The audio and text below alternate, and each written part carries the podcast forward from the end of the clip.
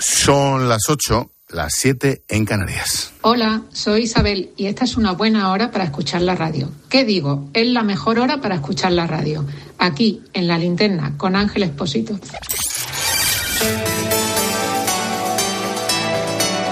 Con Expósito, la última hora en la linterna. Cope, estar informado. Seamos, seamos sinceros. El carajal político y judicial que nos absorbe se basa en tres o cuatro premisas. La mentira, porque mentir no tiene ningún coste. La supremacía de la clase política por encima del resto que les pagamos el sueldo. Y la mediocridad elevada al máximo del poder. La dependencia y la sumisión al líder. La conclusión es que así nos va. La clave de bóveda es el absolutismo que trae consigo la aniquilación de la separación de poderes. Por partes. Uno, la mentira. No el error, la rectificación, no, no. La mentira a propósito, con intención y alevosía, sin pestañear y sin que se te mueva un músculo de la cara o un gramo de maquillaje. Desde el no, no y no pactaré con Batasuna, a no podría dormir con Pablo Iglesias en el gobierno, pasando por el delito de rebelión, el referéndum o los indultos. Dos, otro mantra que parece que va calando y calando la patraña de que no hay más remedio, de que todo sea por la pacificación de Cataluña. O sea, que la Constitución, el Tribunal Supremo, las fuerzas de seguridad del Estado, la ley, todo eso no vale. Así, de un plumazo, nos hemos cargado el Estado de Derecho desde el propio gobierno. Tres, en este sentido, ¿te imaginas pactar las condenas con el sindicato de violadores? ¿Te imaginas pactar la pena de maltrato con los maltratadores machistas? ¿Que el Dioni redacte el artículo del Código Penal que se refiere al robo de bancos? Bueno, pues con los políticos delincuentes, golpistas o corruptos, sí se puede. Con los políticos, si son los tuyos o son tus socios, sí se puede pactar su propio delito. Cuatro. Este país nuestro, esta sociedad nuestra a la que pertenecemos es increíble. El propio gobierno redacta una ley que provoca premios. Sí, hasta la libertad a violadores y agresores sexuales y no pasa nada. Hay 60 monstruos sueltos o galardonados por culpa del gobierno y casi se nos olvidan se les llenó la boca hasta que se pronuncia el Supremo. Bueno, pues hoy se ha pronunciado el Supremo. La culpa es de la ley que firmó Pedro Sánchez. No que redactó Irene Montero, eso va de suyo. No, no. Firmó el Consejo de Ministros y su presidente. Cinco. Sobre los efectos de la ley del solo sí es sí, cuando aprueben la rebaja de la malversación, me pregunto, ¿te imaginas los efectos? Además de Junqueras y Puigdemont y Griñán y otros 40 del procés, ¿cuántos chorizos corruptos se van a beneficiar? Seis. Empieza a ser una frase hecha, pero resulta que es verdad. Todos los asesinos etarras en casa por Navidad. 60 cerdos, agresores sexuales libres o casi. Y ahora los ladrones de tu dinero y el mío, insisto, no pasa nada. Y me lo imagino mirándonos desde arriba, desde la ventanilla del Falcon, como diciendo, Menuda panda de pringados. Bueno, siete. Pachi López, en mi ídolo. Recuerda. Pedro, ¿sabes lo que es una nación? Por supuesto. Sí que es. Pues es un sentimiento que tiene muchísima ciudadanía, por ejemplo en Cataluña o por ejemplo en el País Vasco, por razones culturales, históricas o lingüísticas. Mira, la nación es un... mira, la nación es un término absolutamente moderno. No tiene ni 200 años. Y siempre ha habido dos corrientes históricas para definir. Insoportable. Y ahora el tío va dando toques de atención a los jueces por el sí es sí, por el legislativo y el judicial, como dice por si alguien no se ha enterado. 8. Sobre la separación de poderes, otra frase hecha. El Ejecutivo, Gobierno, y el Legislativo, Parlamento, son exactamente lo mismo. Hasta el bochorno de la dependencia total. Bueno, ¿qué, qué queda? ¿Qué quedaba? Pues el Poder Judicial. Pues nada, a ocuparlo hasta la asfixia. Y me da a mí que no somos conscientes de las consecuencias de esta desinstitucionalización del Estado. 9. Otra trola. La patraña de la europeización. La equiparación con los delitos similares en Europa. ¿Te imaginas un golpe secesionista en Francia? ¿En Alemania? ¿Te imaginas pactar los presupuestos dentro de cuatro años con los asesinos de Bataclan? ¿Te imaginas a los ultras detenidos en Alemania por golpistas? ¿Te los imaginas pactando el código penal alemán? Bueno, pues aquí sí es posible. Y diez, mi postdata. El valor de la palabra. De la sarta de mentiras a que tu palabra no valga nada. Y como no nos importa, como no se notan las encuestas, mira, lo peor es que a los súbditos y a las súbditas no les importa que el líder supremo les mienta. Pero lo peor de lo peor es que a él, en su inmensa sanchidad, tampoco le importa que su palabra no valga nada. Lo que mi padre decía como palabra de honor no vale nada en este país si lo dice el presidente del gobierno. Expósito. La linterna. Comenzamos con una última hora en Estados Unidos. La Reserva Federal anuncia una nueva subida de tipos de interés, la última por ahora de este año. Washington, Juan Fierro. ¿Qué tal Ángel? Buenas tardes. Eh, los últimos datos sobre la inflación confirmaban las previsiones de los analistas y la Reserva Federal de los Estados Unidos acaba de subir los tipos de interés un 0,5%, medio punto, tras cuatro subidas consecutivas de un 0,75%. Tras este incremento, el precio del dinero en los Estados Unidos se sitúa entre el 4,25 y el 4,5%, que es eh, su tasa más alta de los últimos 15 años. La decisión ha sido adoptada por unanimidad y eh, en el comunicado oficial la Reserva Federal modifica sus previsiones para el año para el próximo año para 2023 donde ve los tipos de interés en el 5,1% frente a la antigua previsión del 4,6%, tipos de interés que en el 2024, según esta previsión, se situarían en el 4,1% y en el 3,1% en el 2025. La Reserva Federal, que como digo, ha adoptado esta decisión por unanimidad, no ve la inflación reducirse hasta su tasa objetiva, que es eh, del 2% hasta el año 2025. Gracias, Juan. Ahora repasamos con Ecana Fernández otras noticias de este miércoles. ¿Qué tal, Nick? Buenas tardes. ¿Qué tal, Ángel? Buenas tardes. El Supremo dice que es obligatorio revisar las condenas tras la ley del solo sí es sí por la pena más favorable al reo. En su sentencia del caso Arandina, explica que se debe aplicar la norma que sea más beneficiosa para el condenado. La ministra Irene Montero dice que esto demuestra que la ley es sólida y protege a las víctimas que denuncian. La inflación se modera hasta el 6,8% en noviembre gracias al precio de la energía. El precio de los alimentos se dispara hasta el 15%, aumenta el azúcar, la leche, los aceites. Con este dato, las pensiones subirán un 8,5 en 2023, unos casi 100 euros mensuales de media. La COE rompe el diálogo con trabajo tras pactar con Bildu el control de los ERE. Sí, sí, esta es buena, ¿eh? El gobierno, otra vez, tras pactar con Bildu. Se trata de una enmienda a la reforma de la ley del empleo. Será Inspección de Trabajo quien controle y valore los despidos colectivos. Hasta ahora lo hacía un juez. Los empresarios acusan a Yolanda Díaz de traición, pero la vicepresidenta asegura que se aprobó hace más de un año. El Constitucional convoca un pleno urgente para este jueves para decidir si admite el recurso del PP. Pide paralizar la reforma del Poder Judicial que el Gobierno quiere aprobar mañana, unos cambios con los que se modificaría la forma de elegir a los jueces del tribunal. Los vocales conservadores han presentado dos aspirantes al Constitucional. La justicia mantiene en prisión preventiva a la ex vicepresidenta de la Eurocámara implicada en el Qatargate. Tenía que declarar hoy ante el juez, pero se ha aplazado al día 22 por una huelga de funcionarios, juego en la que está cayendo. Bueno, sí que han declarado los otros tres imputados, acusados de recibir sobornos de Qatar coincidiendo con el Mundial.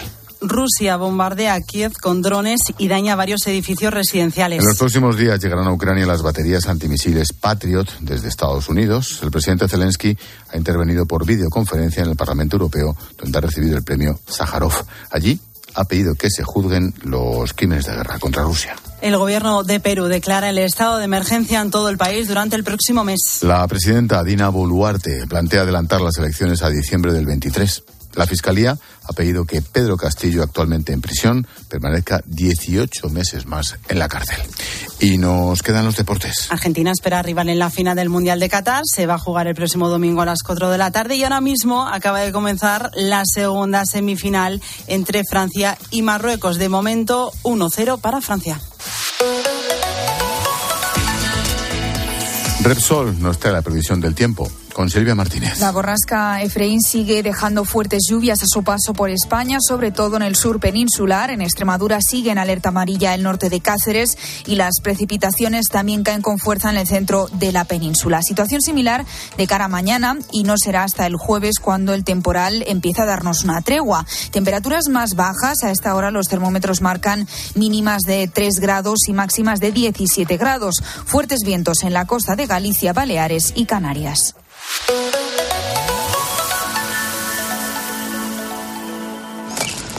Qué importantes son los bosques en nuestras vidas.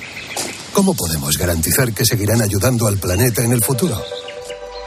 Es importante proteger nuestros bosques porque son necesarios en nuestra vida. Por eso, desde Fundación Repsol impulsamos proyectos como Motor Verde, que se dedica a reforestar bosques en España como medida para absorber CO2. Descubre este y otros proyectos en fundacionrepsol.com. Repsol, inventemos el futuro. Te contamos una cosita más.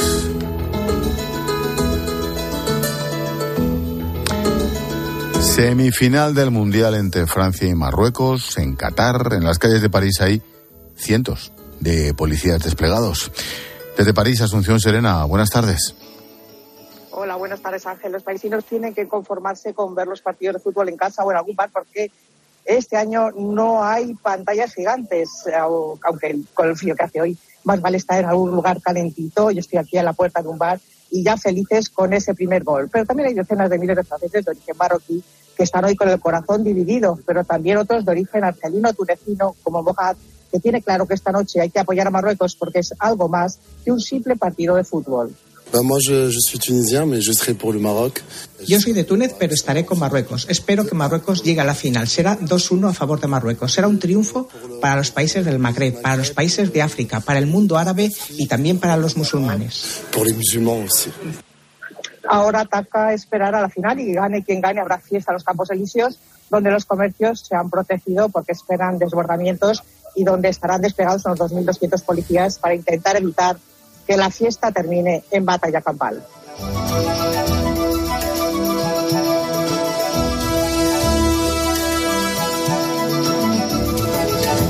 Ponemos el foco en la salud.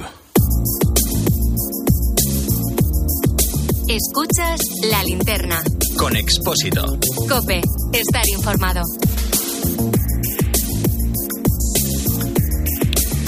Estamos en época prenavideña, como todos los años tenemos por delante un montón de comidas, cenas, compromisos que seguramente nos van a hacer coger algún kilo de más. Ojito con la sal, que me lo dijo ayer el cardiólogo. Bueno, vamos a dar algunos trucos para salir victoriosos y disfrutar de la mesa sin excesos. Esteban Pérez Almeida es el director médico de COPE. ¿Qué tal, doctor? Buenas tardes. Muy buenas tardes, Ángel. Ojito con la sal. Eso te iba a decir. Tiene razón José María, mi cardiólogo, ¿no? Hombre. Correcto. Oye, ¿es mito o realidad lo del aumento de peso en Navidad, Esteban? Pues mira, Ángel, de mito no tiene nada. Y así lo avalan muchos estudios que lo confirman. Pero quizás, y para centrarnos en España, te quiero comentar un trabajo realizado por NC Salud, en donde se recogieron datos nada más y nada menos que de 200.000 españoles de todo nuestro territorio. Bueno, y llegaron a la conclusión de que en estos días ganamos entre 3 y 5 kilos. 3 y 5 kilos estas dos semanas. Bueno, pero lo peor es que también otros trabajos nos dicen que si bien siempre después de las fiestas perdemos peso, esto es así, no lo hacemos, esa pérdida de peso no la hace de tal forma que vuelva a tu estado anterior, sino que dejas en tu mochila unos 300, 500 gramos. Bien, esos 300, 500 gramos que dejas en tu mochila, si lo multiplicas, pues por ejemplo, por las 10 últimas navidades, pues te quedas con una mochilita cargada con 3 o 5 kilos, así cojito. Claro, me explico muchas cosas. Bueno, vamos a hablar de trucos para descargar la mochila. Pues sí, Eh, y yo mm, he estado pensando sobre eso y creo que tengo cuatro trucos fundamentales y que a su vez son muy sencillos de cumplir, porque esto también es básico. Cuatro trucos. El primero, actuar sobre la saciedad. El segundo, saber elegir lo que vamos a comer. El tercero, controlar el alcohol. Y ya por último, Ángel, la pasellata. Bueno, vamos por partes. La saciedad. ¿Qué pasa? Bueno, eh, aquí habría que comentar cómo la sensación de más o menos hambre la regula en nuestro organismo pues el hipotálamo que está en el cerebro. Así que lo que tenemos que hacer es mandarle una señal a ese hipotálamo para que le diga a nuestro organismo que o bien ya está satisfecho o que no tiene hambre. Y esto lo podemos conseguir con pequeños trucos. Bien, antes de comer, apúntatelo. Antes de comer y yo creo que es aquí donde más podemos engañar a nuestro organismo. Pues si te sientas a la mesa con menos ganas de comer, pues vas a ingerir menos calorías, ¿no? ¿Y qué es lo que podemos hacer? Pues mira, algo tan sencillo como tomar un par de vasos de agua antes que te sacia y bastante, o si no también antes de llegar a donde vayas a estar, al restaurante o lo que sea, tomar unos frutos secos. Yo esto me viene muy bien. Y si no también hay otros que toman un snack de esos que te venden en cualquier supermercado unos 20 minutos antes y bueno, te sacia de tal manera que cuando te sientas, pues ya no tienes tanta hambre. Pero bien, también cuando te sientas hay otra, hay otra serie de trucos. El primero, nos lo decían nuestras abuelas, Ángel, mastica despacio. si masticas despacio, pues ya verás, a lo mejor en aquel entonces no había tanta comida y masticabas despacio para comer menos. Lo segundo también viene de nuestros abuelos, pide pan integral el pan integral te va a saciar mucho más y aprovecho para, decirle a los restaurantes que los tengan. Cada vez empiezan a tener más pan integral, pero que los tengan más porque es bastante más sano. Y después también, y seguimos con las abuelas, si empiezas con una sopita o con un plato de verdura, pues vas a estar mucho más saciado. Esto sin lugar a dudas, y no vas a comer tanto. En cuanto a la elección, ¿qué? Bueno, pues en cuanto a la elección, temas, normas básicas. Primera, eh, evita las frituras, esto está claro. Pero también, si ya llegas al picoteo, pues en el picoteo, pues intenta elegir alimentos crudos o cocinados al vapor o a la plancha. Pero bueno, pasas al segundo plato y aquí te tienes que decantar por pescado, aves o otro tipo de carne magra. Ah, y de guarnición siempre será mejor la papa hervida, pues sacia mm. muchísimo. Y también pasa del postre y vete directamente al café o la infusión. Lo de la, guarnición siempre es bueno decir, mm, quíteme las patatas y póngame algo verde. también mejor. y la papa que sea, la papa que sea hervida, la papa frita no. El alcohol bueno, está claro, son días en los que todos brindamos, pero tenemos que ser conscientes que cuando brindamos estamos ingiriendo esas calorías tontas, calorías tontas porque engordan y no nos alimentan. Pero bueno, como brindamos vamos a dar una serie de consejos. El primero, pues que bebas con mucha moderación, esto es obvio. El segundo, pues los espumosos evita, yo he visto mucho por ahí brindar con esos espumosos dulces o semidulces y yo los evitaría y me decantaría por los secos el vino mejor entre la comida y, amigo, si pasas a mayores, pues en vez de un gin tonic, apúntate, pide un tonic gin. Joder, hasta, hasta ahora ibas bien. Pero, Coño, pero, sí, el tonic gin, tú pruébalo, a ver, para que veas la diferencia. Le pones el hielito, le pones el limoncito, le pones el tonic y después le pones un toquito de gin y lo mueves. Ah, vale. Oye, ¿qué es la, qué es la pasellata esta que bueno, pues la, no, no, la pasillata es básico y no lo he inventado yo, lo inventaron los, los italianos y sobre todo por la noche. Pero bueno, después de comer, si caminas unos 15, 20 minutos, pues vas a generar unos efectos mágicos. Así que no olvidemos este último punto, pasillata pasellata y en la petaca un torichit. Y ya de paso por si te deshidrata. Sabía que me ibas a saltar con esto. Gracias, Esteban. Un abrazo fuerte. Cuídate, amigo. Chao.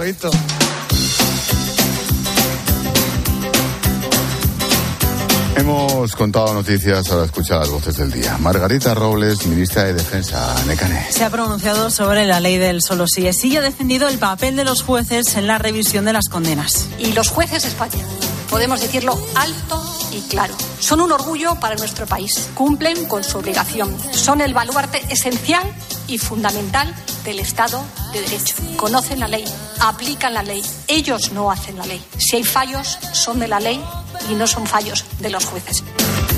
Caramba. Carmen tiene una perfumería en Córdoba. Y como muchos comerciantes ha tenido que subir los precios por el incremento del IPC, si antes una crema de marca, por ejemplo, costaba 95 euros, ahora su precio es de 115. Yo he notado también eh, que las subidas han sido dispares eh, según la procedencia de, de la firma, ¿vale? Firmas americanas que nosotros distribuimos, sí que la subida ha sido mucho mayor que, que en firmas, bueno, pues, europeas.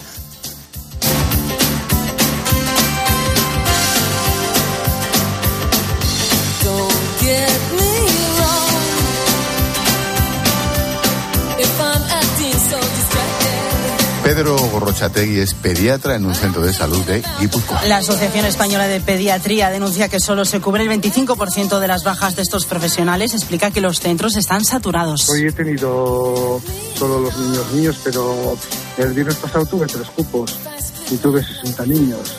Entonces eso, ves a todo correr, no le das el tiempo adecuado a cada niño. Tratamos de hacer lo mejor posible todo dentro de las limitaciones.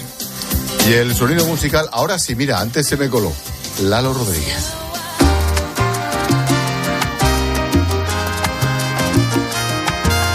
Pues una de mis canciones favoritas.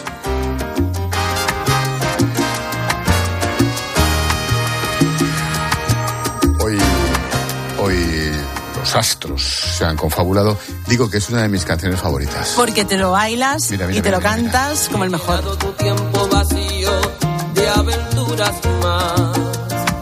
Y mi mente ha parido nostalgia por no verte ya. Pues te cuento que el cantante de salsa ha fallecido a los 64 años. Su cadáver se ha encontrado en un piso sin signos de violencia. El puertorriqueño alcanzó la fama internacional en los años 80 con esta canción. Ven, devórame otra vez. Devorándome. Y he mojado mis sábanas blancas.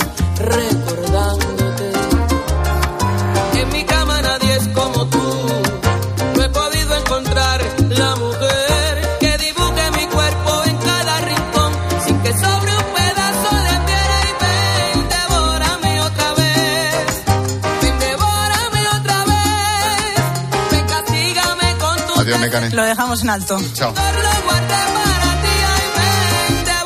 Expósito. La linterna. Cope. Estar informado.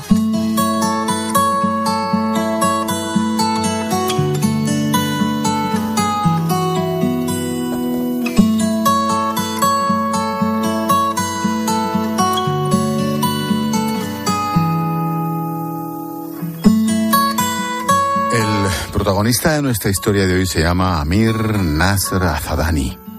Es de un país que está viviendo uno de los capítulos más negros de la historia reciente en el mundo. Sí, Irán. Es futbolista. Con tan solo 26 años ha sido condenado a muerte. El régimen lo ha acusado de lo que allí se conoce como mojarebe, traición a Dios. ¿El motivo? Este futbolista ha apoyado las protestas por los derechos de las mujeres en Irán, unas manifestaciones que llevan conquistando las calles del país desde el asesinato de Masha Amini, aquella chica que la policía de la moral mató por llevar mal puesto el velo.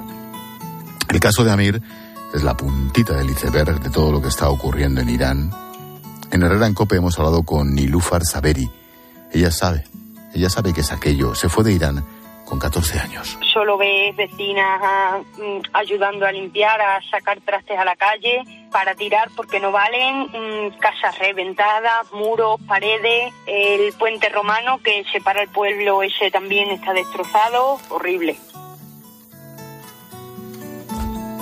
Amir ha jugado en equipos de primera y segunda división en su país, incluido el Tractor Sassi, que es el equipo que ahora entrena Paco Gémez, por cierto.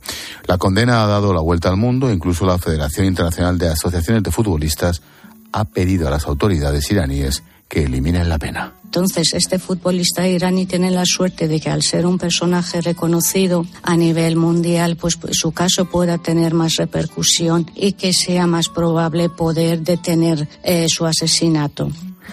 De momento, el régimen de Irán lleva dos ejecuciones públicas en esta ola de protestas. La primera ocurrió la semana pasada. Fue un joven de 23 años que estaba condenado por herir a un, a un paramilitar. La última, este lunes, un luchador de wrestling acusado de haber matado a dos a dos semipolicías, no sé. Su ejecución dejó una imagen que ocupó portadas, se le ve ahorcado desde una grúa en público. Se cree que el régimen puede matar a más personajes públicos para sembrar el miedo. Las ejecuciones en Irán siguen despertando indignación por parte de la comunidad mundial. Todo, todo cuenta para salvar la vida de Amir. En Alemania lo que han hecho es eh, poner en marcha un sistema de apadronar a detenidos eh, condenados a, mm, a, ser ejecutados y de esta manera un personaje relevante eh, puede apadrinar un condenado a muerte y luchar para su puesta en libertad. Cifras. Las cifras de Amnistía Internacional son alarmantes. En total hay casi 19.000 detenidos por el régimen. Desde que comenzaron las protestas, 500 personas habrían muerto, de las cuales 60 eran niños. Esto es la represión en las calles. Los asesinatos en Irán ocurren de la siguiente manera, de que o son con balas militares o son con balas de perdigón, pero con, al ser con balas de perdigón son de muy cerca distancia y sobre todo como objetivo los ojos de los protestantes. En medio de toda esta represión, las grandes víctimas siguen siendo las mujeres y muy en especial a las mujeres se nos desfigura la cara eh, con una ráfaga de, de, perdigones, se nos dispara los órganos genitales y de su crueldad y barbarie tampoco. Entonces, eh, pese a todos los protestantes en Irán siguen saliendo y dicen que prefieren morir antes que seguir viviendo bajo el yugo islamista. Te recuerdo, Amir Nasr Afadani, futbolista iraní de 26 años condenado a muerte. El joven podría ser el tercer ejecutado públicamente desde que empezaron las protestas en Irán. Manifestaciones que, con todo, continúan en las calles del país.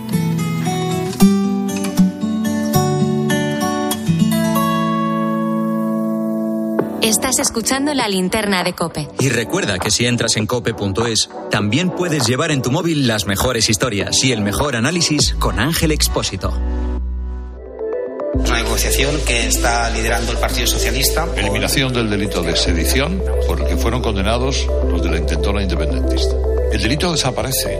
A efectos prácticos, Puigdemont, el resto de huidos pueden volver. En COPE, Carlos Herrera es la voz que mejor analiza lo que te rodea. Lo que quieren es conseguir con la reforma del Código Penal ahora lo que no consiguieron mediante los indultos. La reducción de las penas por malversación. Malversar dinero público. ¿Eso qué consecuencia práctica tiene? Que se puede robar dinero público para el partido. Y para... te cuenta todo lo que necesitas saber, de lunes a viernes, de 6 a 1 del mediodía, en Herrera en COPE. Somos la generación más inclusiva y diversa de toda la historia. Compartámoslo, gritémoslo, démoslo todo, sintámonos orgullosos. Pero sobre todo, aprovechémoslo. Si nos dejan, tenemos la oportunidad de crear una sociedad en la que todos seamos protagonistas. Tú también. Grupo Social 11. Generación Inclusión. Escuchas la linterna. Y recuerda, la mejor experiencia y el mejor sonido solo los encuentras en cope.es y en la aplicación móvil. Descárgatela. Ahora que los precios no paran de subir, en Bricomart estamos a tu lado. Por eso ahora te ofrecemos precios aún más bajos en cientos de productos. A tu lado, con precios aún más bajos para ayudarte en tus proyectos de construcción y reformas. Bricomart. Desde las entrañas de la mejor tierra de Ribera del Duero, con el esfuerzo y dedicación personal, la uva tinta del país se convierte en las bodegas de los hermanos Pérez Pascuas en un vino de impresionante calidad. Más de 30 países disfrutan de Viña Pedrosa, grandes vinos, grandes añadas para conseguir altísimos niveles de selección y calidad con el sello inconfundible de los hermanos Pérez Pascuas. Viña Pedrosa, un selecto placer que no debe dejar de disfrutar. Como notario sé lo que es importante dejar cuando te vas. La historia de tu primer beso, una receta familiar, una canción especial, pero sobre todo es importante dejar tranquilidad. Entra en la notaría de para compartir tu legado y para informarte sobre Vivo, el seguro de decesos de Preventiva Seguros. Nuevo MGHS 1.5 Turbo. Totalmente equipado y con 7 años de garantía. Desde 22.990 euros. También disponible en versión híbrido enchufable. MGHS. Porque lo quieres todo. Precio sujeto a financiación. Consulta condiciones en mgmotor.es. Porque la tranquilidad de los tuyos es muy importante, contrata Vivo, el seguro de decesos de preventiva y llévate una tarjeta regalo de 20 euros para Decathlon, Cepsa o Amazon.es. Infórmate en el 920 3010.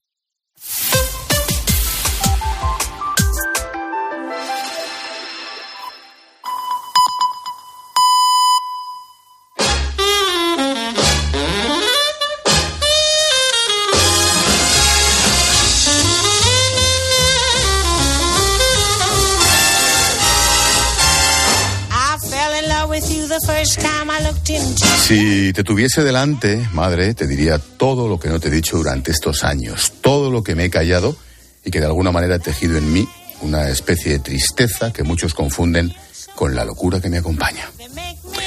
Es Vincent Van Gogh, o debería decir que podrían ser las palabras de Van Gogh frente al retrato de su madre, Ana. Unos años antes de que se pegara un tiro, una vieja foto en blanco y negro serviría al pintor de los girasoles para realizar una de sus obras más personales. El retrato es la forma íntima en la que se expresa un artista. En este caso es el pintor quien plasma sobre el lienzo aquellas emociones que frecuentemente escapan al ojo de quien se acerca a su obra. Precisamente esto es lo que ha hecho en su último libro, Retratarte, que edita Espasa, el colega, periodista que lleva años logrando que disfrutemos con la sección de cultura en los informativos de televisión española. Carlos del Amor, ¿qué tal? Buenas tardes. ¿Qué tal? Buenas noches, ¿cómo estás? Oye, ¿te divierte hacer un libro de estos?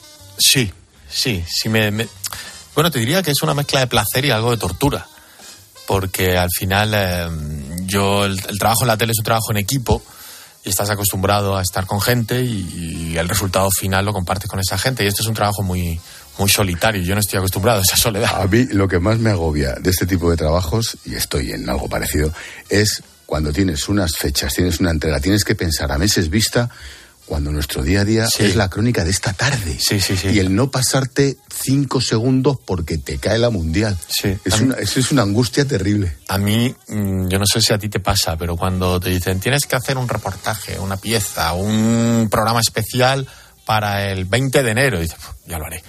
O sea, no, no soy capaz de ir adelantando mucho. a mí me gusta que ver, ver la orilla siempre cuando tengo un... Somos inmediatistas. Sí, eh, pero hablábamos, ¿no? Antes de, la rapidez con la que vivimos, ¿no? Que venimos de una cosa, de otra, de tal, de no sé qué. Quizá deberíamos, quizá los que estamos equivocados somos nosotros y tengamos que parar un poco y, mirar más, más, más el horizonte. No sabemos. No. No te engañes. No, podemos. No podemos. Oye, Carlos, antes, antes de hablar de tu nuevo libro, Retratarte, ¿qué pasa por tu cabeza cuando ves la imagen de dos activistas, ahora se llaman así, pegadas a las majas de Goya en el Prado o pegados a un cuadro de Van Gogh o pegados, yo qué sé.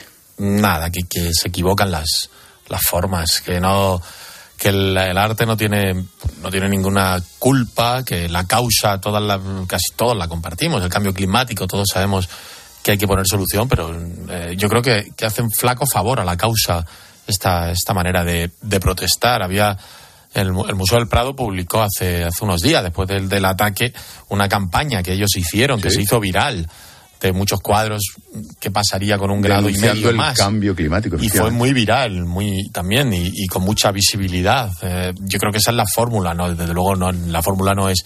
No es porque al final eh, estas cosas que terminan en el marco o en una pared va a terminar algún día en el, en el lienzo y se va a producir un, un daño. En el libro cuento, ¿no? En el capítulo Aurelia Navarro cuento como una sufragista en 1914 eh, apuñaló y rompió el cristal y apuñaló la Venus del espejo de Velázquez en, en Londres. Entonces, bueno, yo creo que no empatizamos con una causa que yo comparto, pero no, no empatizo con la manera de, de, llamar la atención. No, no, no, no, definitivamente no. El, déjenme el arte tranquilo. Totalmente. Retratarte está en los primeros puestos de las listas de venta de libros. El trabajo anterior de Carlos, Premios Pasado 2020, se tituló Emocionarte, la doble vida de los cuadros. Esta vez pones en nuestras manos retratarte. ¿el retrato es un género especialmente difícil en la obra de un artista? Para mí sí. Para mí, por lo menos eh, después de esta investigación y después de, de- de adentrarme en ellos, me parece que es un duelo que se establece entre el retratado y, y el artista. Y un duelo en el que yo creo que es, a nos- siempre que nos retratan, aunque nos hagan una foto, intentamos ser otros. intentamos. Posamos. Sí, posamos. Y, y- y- y sonríe. Y, nunca eres tú del todo. Intentas ser mejor. Eh, y el artista de estos retratos, de los 35 retratos, intenta captar otra cosa, ¿no? No, no intenta hacer un retrato complaciente que podamos colgar encima de una chimenea. Yo probablemente casi ninguno de estos retratos los colgaría en mi casa porque eh, son retratos que, que te desnudan, ¿no? De alguna de alguna manera. Entonces, sí, a mí me parece de lo, de lo más de lo más difícil el enf- enfrentarte. Me parece difícil tanto para el retratado como para el, el artista, porque hace falta también ponerte unas horas delante de un artista que te esté escudriñando ahí, que te esté analizando. También me parece muy muy complicado. En contra de lo que podría parecer, es una obra cargada de ficción y de imaginación. ¿Cómo presentas cada retrato? Porque haces un juego en paralelo con cada uno de ellos. ¿Cómo lo haces? Uno es, eh, abro cada capítulo con imaginando cómo creo que fue ese momento, cómo creo que fue esa, esa instantánea, cómo, qué, qué- qué se dijeron en aquel instante y qué atmósfera se respiraba. ¿Imaginación total o has documentado? No, no, está, está basado en hechos reales. Porque ¿sabes lo que pasa? Que cuando luego te metes a, a estudiar, a analizar, a preguntar por la obra, por el retrato, te das cuenta que te has quedado corto. Es que cualquier ficción que podamos imaginar de una de estas obras eh, se va a quedar corta al lado de la, de la realidad. Y entonces vuelves a esa máxima que es que no hay mayor ficción que la realidad, ¿no? Pues eh, yo viendo estos cuadros, hablando con especialistas, estudiándolos, te das cuenta que lo que les pasó a los retratados y a los artistas mm, da para una novela o una película de, de ficción. Es que tú lees eh, o te documentas sobre Caravaggio y aquello no, no tiene fin. Es la vida de este, de este hombre corta y, y que eh, tuvo tiempo de todo, incluso de, de matar. O sea, es una. mm, Yo creo que hay ficción, pero, pero está anclada en, en hechos, en hechos reales, porque los hechos reales ya eran ficción de por sí. Juegas con las épocas, juegas con los tiempos, juegas con los estilos. Hay, hay un par de retratos que yo cuando, cuando nos llegó el libro dije, a ver si están. Porque a mí Y me- no están, ¿o No, sí? macho. Tienes para el siguiente. El Dios Marte. Sí. De Velázquez me parece absolutamente inconmensurable. Y un cuadro relativamente pequeño que está en el Prado, que es La joven veneciana, de Mm. Tintoretto. Sí. Un cuadro maravilloso. maravilloso. Sí, lo que pasa es que en, el- en esto del arte es como en el fútbol. Que Claro. todos llevamos un seleccionador dentro. Todo- todos llevamos un comisario de exposiciones dentro. es verdad. Entonces es muy difícil hacer una. esto- como diría el, el- el seleccionador, estos son mis jugadores y con ellos uh, voy a Claro, muerte. para ¿no? eso elijo yo. Para eso elijo yo. Claro. Pero es verdad que, que- que cada, cada. Si yo salgo a la calle ahora y pregunto, ¿retratos favoritos? No, muchos me los he dejado fuera. También he huido un poco de los de los muy mainstream para intentar dar a conocer también otro tipo de, de artistas o de historias que yo creo que estaban menos en el imaginario de la, de la gente. Pero cada uno tiene su, su favorito. Seguro.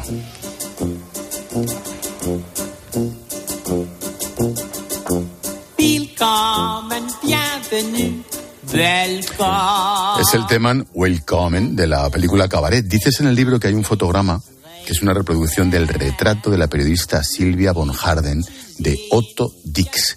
¿Quién encarga el retrato? Ese, retrato es, muy especial porque tú, si lo ves, si lo, si lo analizas, eh, dices, ¿cómo va a ser ese retrato? ¿Cómo, cómo, cómo, cómo se deja esa periodista eh, retratar así? ¿Cómo, ¿Cómo se pone delante y luego ve el, el resultado? Y además animo a la gente a que luego busque... Es imposible. Busque, busque a la periodista Es una locura de cuadro. al periodista real, pero es todo, todo, todo extraño, ¿no? En ese, en ese retrato, en esa atmósfera. Y es muy entretenido ir a, ir a la película, a Cabaret y buscar el, for- el frame concreto donde dices de repente, está aquí, está aquí. Es, es, es, es un, es de los de retratos que te decía que no es nada, no es nada complaciente. O sea, eh, yo no sé qué diría exactamente ella, aunque lo imagino, cuando le dieran la vuelta a la tela, que es el momento más delicado de un, de un retrato y para un artista, darle la vuelta darle la vuelta a la tela. Solo yo creo que el momento más cumbre del libro de dar la vuelta a una tela es cuando levantaron eh, el retrato de Isabel II y se lo, y se lo enseñaron delante del artista de Miriam, de Miriam Escofet.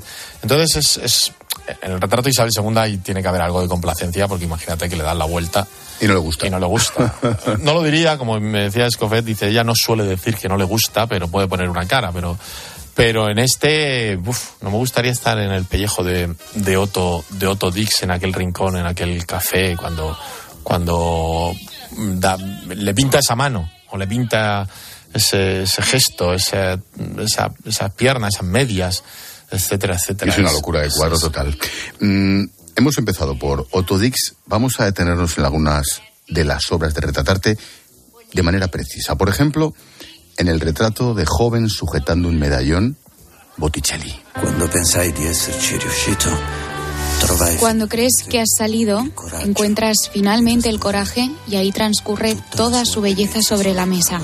Ahí es cuando has encontrado el significado de la eternidad. En el diálogo que imaginas entre el pintor renacentista y el modelo, del que se desconoce su identidad, como en tantas obras renacentistas, por cierto, destacas la intranquilidad que provoca a Botticelli el tono azul del fondo.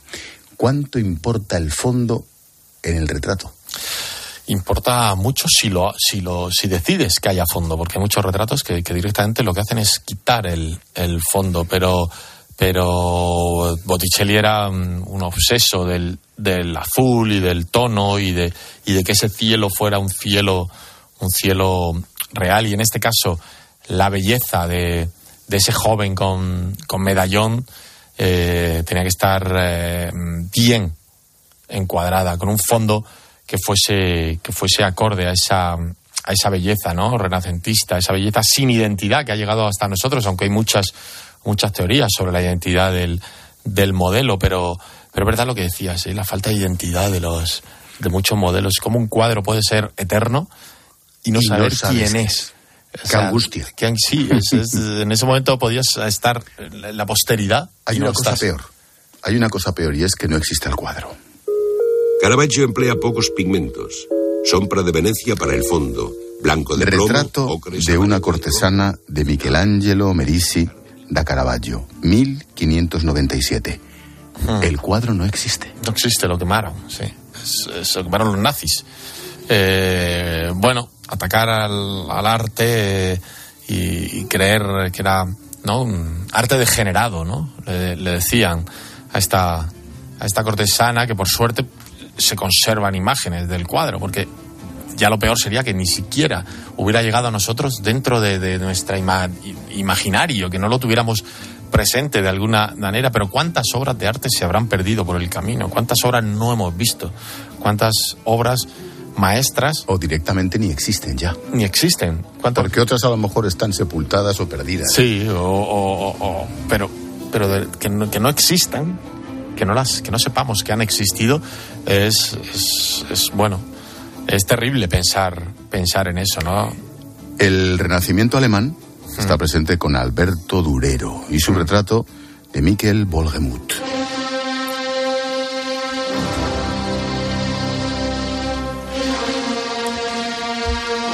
¿Los autorretratos son los selfies? Sí. Sí, ¿no? Los, los, Lo digo porque Durero le encantaba pintarse. Durero yo creo que tiene un ego que no le cabe en este edificio. eh, además se pintaba que, que, es que era una cosa y se llegó a pintar como, como prácticamente como un pantocrátor, ¿no? Como, como el mismo, el mismísimo Jesucristo, ¿no? Pero me quedé con este retrato porque él baja a la tierra, de alguna manera, y demuestra su humanidad volviendo a, ver a su maestro, ¿no? A su profesor, al que al final le, hizo encauzar un poco ese talento mm, descomunal que tenía, porque hay dibujos de Durero con, siendo un criajo que, son apabullantes, ¿no? Y, le retrata desde esa admiración que siente hacia, hacia un maestro que ni mucho menos llegó, llegó donde, donde él llegó, pero que sí tiene especial importancia en su biografía. Y eso me parece que, que humaniza la figura de, de un durero que, como te digo, yo creo que levitaba por, el, por, por la tierra. Carlos del Amor, colega informativos, sección de cultura en televisión española, nos está presentando Retratarte. cuando cada mirada es una historia. Su último libro edita Espasa. Mira, otro de los retratos, Gustav Klim, que aparece en el libro, Retrato de una dama. La Adele de Oro de Austria, retratada por Klim. Es uno de nuestros cuadros más famosos, un glorioso ejemplo del patrimonio de Austria. Un cuadro cargado de misterio. Sí. ¿Qué se sabe del robo y de la otra dama? ¿Qué se sabe? Sí, que es que yo creo que nunca se sabrá del todo, ¿no? Ese, ese cuadro que, que desaparece, ese cuadro que una estudiante, ¿no? Eh, eh, descubre ese cuadro que está debajo de otra tela, ese cuadro que aparece luego en un... Yo creo que nunca... En, en, los, los, robos de arte son de los más de los más apasionantes que hay de, de investigar. Últimamente se estila el vino. Se estila el vino, sí, verdad. verdad, estos días pasados eh, ya va la, segunda, ¿no? En poco tiempo. En poco, en poco tiempo y además va, cuestan ya como un cuadro cada... Alguien me decía, va la segunda en poco tiempo, que se sepa. Que se sepa, sí. Y, además, no sé, leí 300.000 euros en la última botella, un millón y pico las anteriores. Bueno, eh, pero los robos de arte tienen ese misterio, ¿no? De, hay documentales maravillosos, ¿no? De, de maravillosos, maravillosamente terribles, porque, porque al final esas obras de arte suelen, yo creo que suelen terminar en el sótano de algún, de algún acaudalado eh, que, la, que disfruta de, en privado de esas, de esas obras, pero no se sabe poco. Fíjate que Klim, la gente podría esperar ese, esa obra de, que a mí me gustan menos, donde utiliza esos dorados, ese pan de oro eh, tan característico suyo y que, tantas eh, reproducciones tiene, pero a mí ese Klim me, interesaba, me interesaba menos. Me gusta, me gusta mucho este, este Klim. Oye, antes que no se me olvide, y hago un paréntesis, luego sigo con otros retratos que me quedan. Has hecho referencia a Miriam Escoffet, la autora de ese retrato de. Isabel II. ¿Por qué lo has metido tan reciente? Es que parece que lo pintó ayer y es que se nos murió hace dos días. Sí, lo he metido porque conozco a Miriam y, la, entrevisté hace tiempo y, era uno de los retratos que quería meter y sobre todo me servía de excusa para meter el retrato que le hizo a su madre, que es absolutamente maravilloso y que le hizo ganar un premio muy prestigioso en, Inglaterra y le abrió la puerta de retratar a Isabel II. Y luego porque, claro, estamos acostumbrados a, a ir al Prado y ver retratos.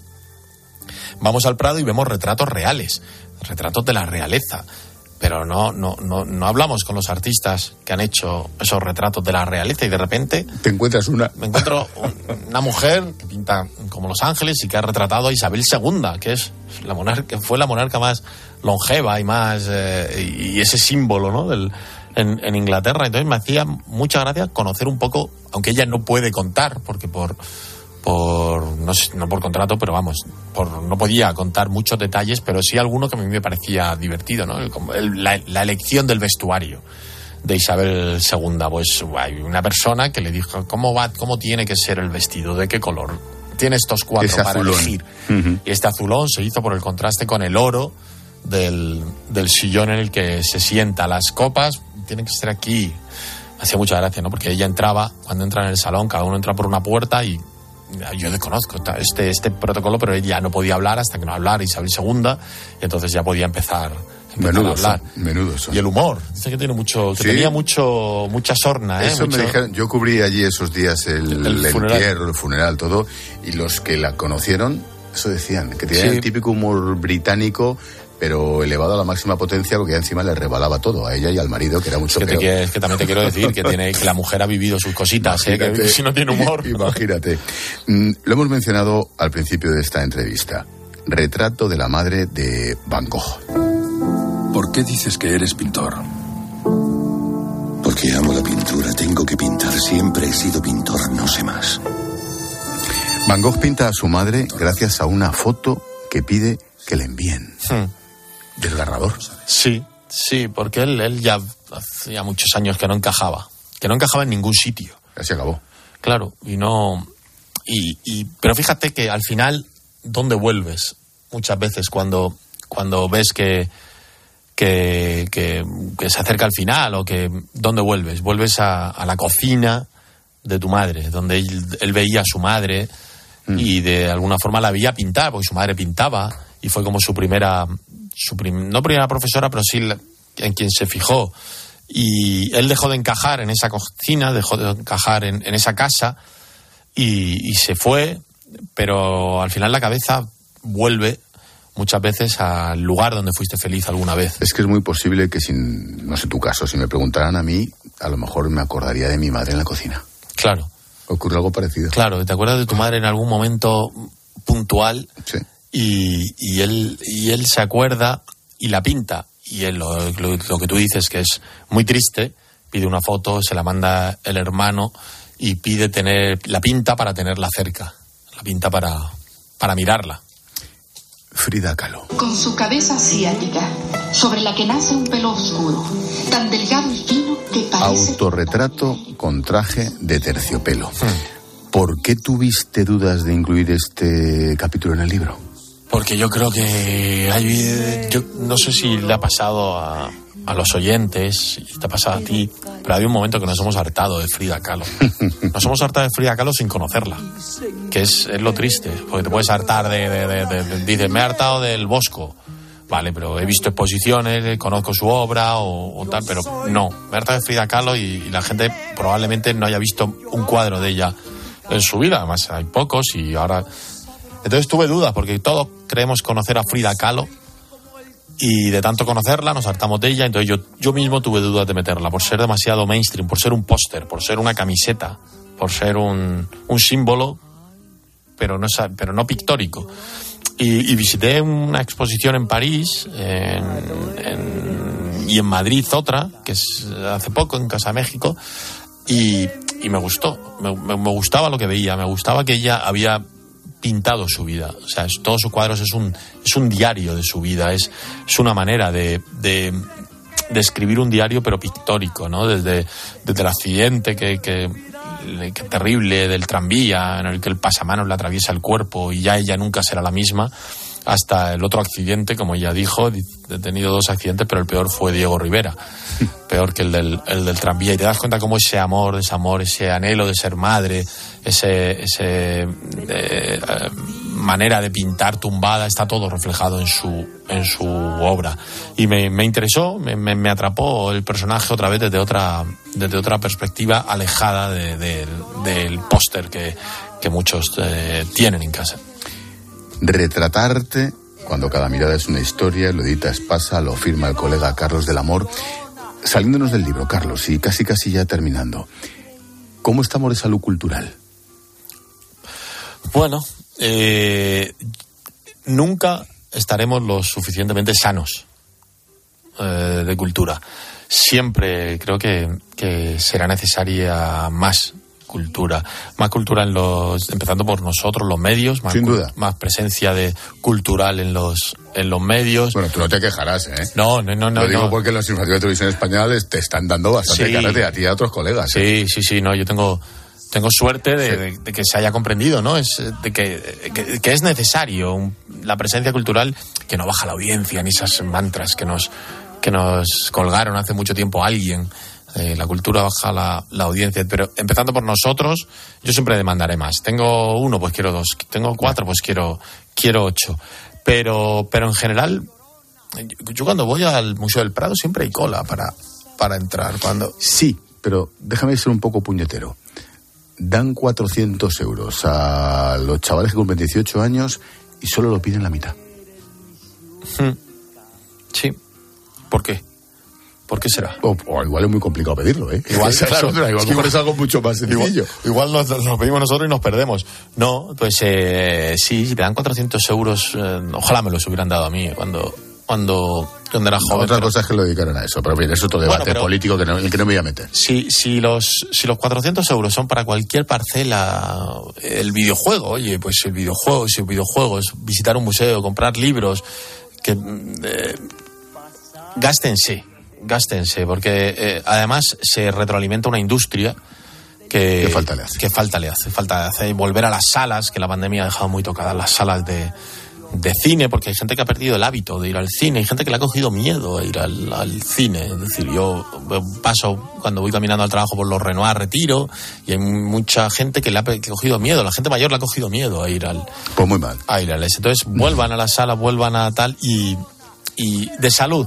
De salud está bien, bueno, bueno, bueno, digamos que razonablemente bien dentro de, la gravedad. bien dentro de la gravedad. Y la última, ahora sí. De fútbol, no. No, no, Tú, tú has mantenido en tu imaginación largas charlas con estos pintores. En ese juego que haces entre realidad, ficción, entre la historia de los cuadros. ¿Les habría gustado? En términos generales, ¿o te has pasado?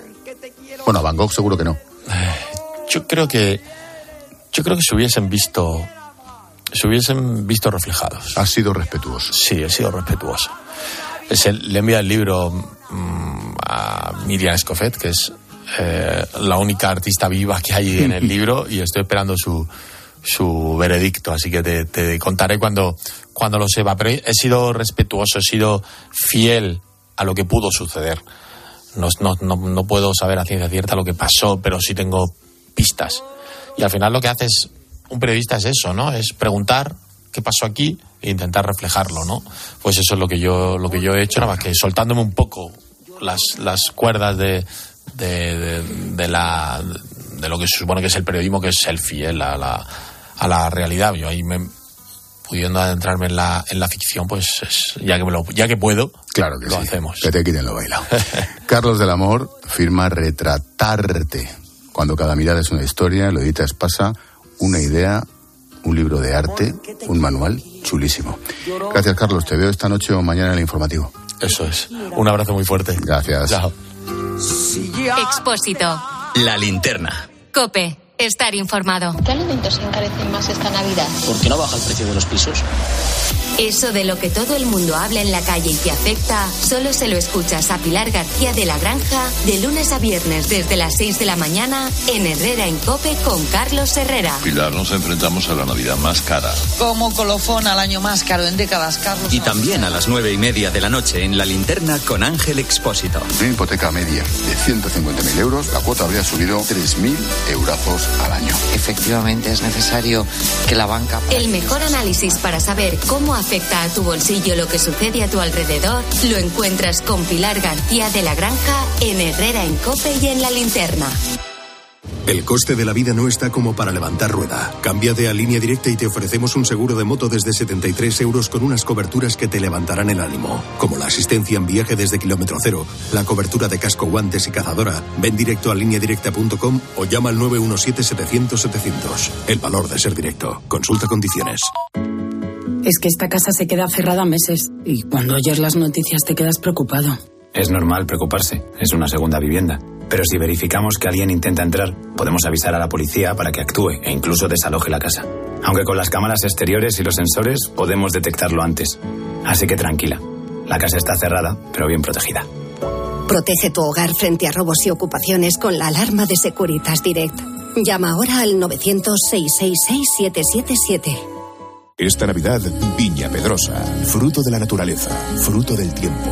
Viña Pedrosa, viñedos sostenibles propios en vaso con uva de tinto fino, en la mejor zona de Ribera del Duero. Viña Pedrosa Crianza, reservas y grandes reservas. Cepa Gavilán y Pérez Pascuas Selección, de bodega Hermanos Pérez Pascuas. Viña Pedrosa, naturaleza prodigiosa.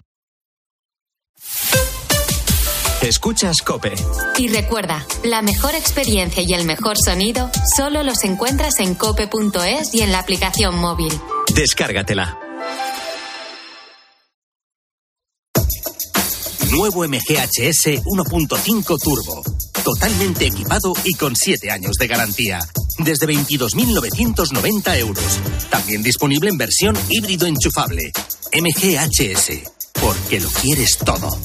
Precio sujeto a financiación. Consulta condiciones en mgmotor.es. Lucir una piel suave e hidratada es posible con el bálsamo corporal hidratante reparador de Dr. Tree. Una emulsión con 99% de ingredientes naturales para las pieles más sensibles, con aceite de chía y extracto de margarita azul. Y además fortalece nuestro microbioma. Con Dr. Tree siente la naturaleza a flor de piel. De Pergal Laboratorios. De venta en farmacias para farmacias del corte inglés y plataformas online. Ah, la Universidad de Salamanca, fuente del saber, conocimiento. Que hablando de conocimiento, ¿conoces nuestros vinos? Porque aquí los todos. Blanco, pues blanco. Tinto, una de tinto, señores. A mí un rosado fresquito. Y en pleno viñedo, en tu hotelito. Ay, si no hay wifi. Uy, qué pena. Pues eso, que si quieres conocimiento, que vengas, que nosotros también queremos conocerte. Castilla y León, parece que la conoces, pero no.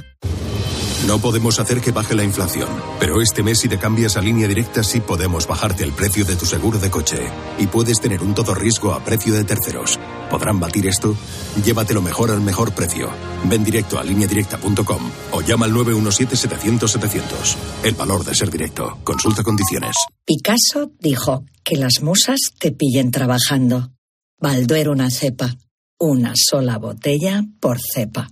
Las musas vinieron a Balduero y nos pillaron trabajando. Está en baldueroencasa.com o en el 600 600 040. Bébete el arte de Balduero.